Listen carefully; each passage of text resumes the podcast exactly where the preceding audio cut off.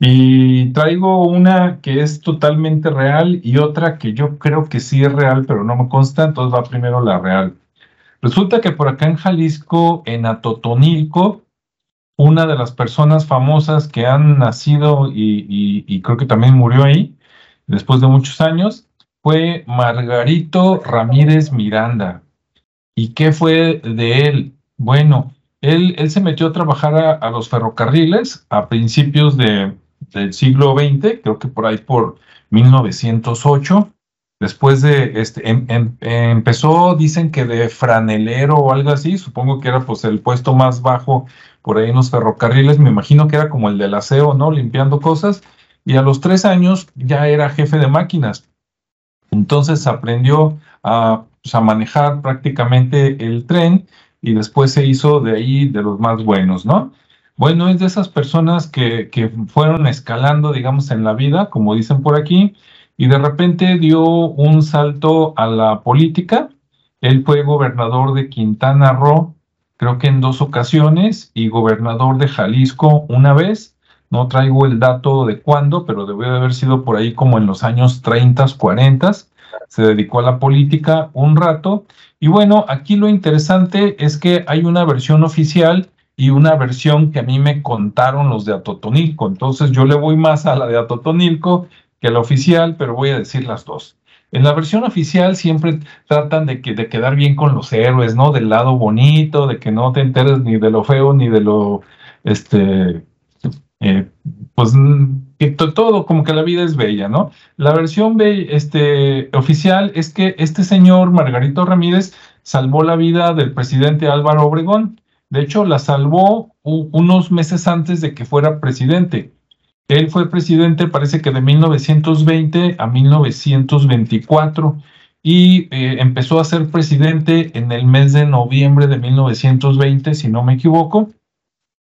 Este, y resulta que en abril, o sea, antes de que fuera presidente, pero que ya andaba en la política, creo que era gobernador o de algún lado, algo así, y resulta que, este, pues a él, no le caía bien a Venustiano Carranza, Venustiano Carranza quería eliminarlo del camino porque no quería que este Álvaro Obregón fuera presidente y entonces pues lo mandó matar, ¿no? Como muchos atentados aquí en este país de México y en otros lados. Y el atentado fue en Chilpancingo Guerrero, el 17 de abril de 1920. Y entonces resulta que lo iban a matar y la versión oficial dice que, que Margarito Ramírez lo disfrazó de ferrocarrilero y lo, y lo sacó en el ferrocarril, eh, porque por cierto viene hasta el dato de que era el tren número 10, ¿no? Como que los tenían inventariados y era el tren número 10, entonces lo hizo pasar por un ferrocarrilero, por un señor de, digamos, el administrador de la máquina o, o de algún ayudante, ¿no? Y así fue como lo sacó, digamos que lo ensució un poco, etcétera.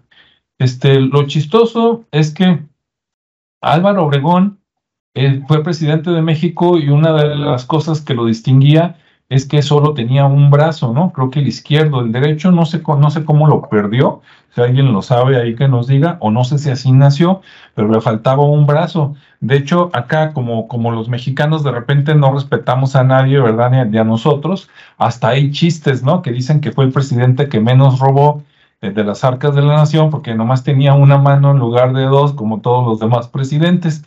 Este, y bueno, como todo mundo sabía que, solo tenía una mano, pues pienso que aunque estuviera disfrazado, tuvieron que haberlo escondido un poquito, que no se le notara que, que, le faltaba una mano, porque era algo muy, muy obvio de ver, ¿no? Y bueno, esa es la versión oficial y sí le salvó la vida, es real. Entonces, un jalisciense, Margarito Ramírez, de Atotonilco, este, salvó la vida de el que meses después fue uno de los presidentes de la República Mexicana. Bueno, esa es la versión oficial. Ahora vamos a ver la versión no oficial, que yo creo que, está más correcta. Esa me la platicaron ahí gente de Atotonilco y me dijeron que todo el cuento, bueno, no cuento, toda esta historia es real, pero que no lo disfrazaron de ferrocarrilero, que lo disfrazaron de mujer. Entonces lo veo más viable porque si te pones rebozo y todo, es más fácil ocultar que, te falta este, parte del brazo, y si iban buscando a un hombre, ¿verdad? Al presidente, y de repente ves por ahí una señora, ¿no? Pues agachada, este, a lo mejor hasta con un chamaco ahí con el rebozo y todo, pues es más fácil este, que digas, no, aquí no está y que sigas buscándolo por otro lado.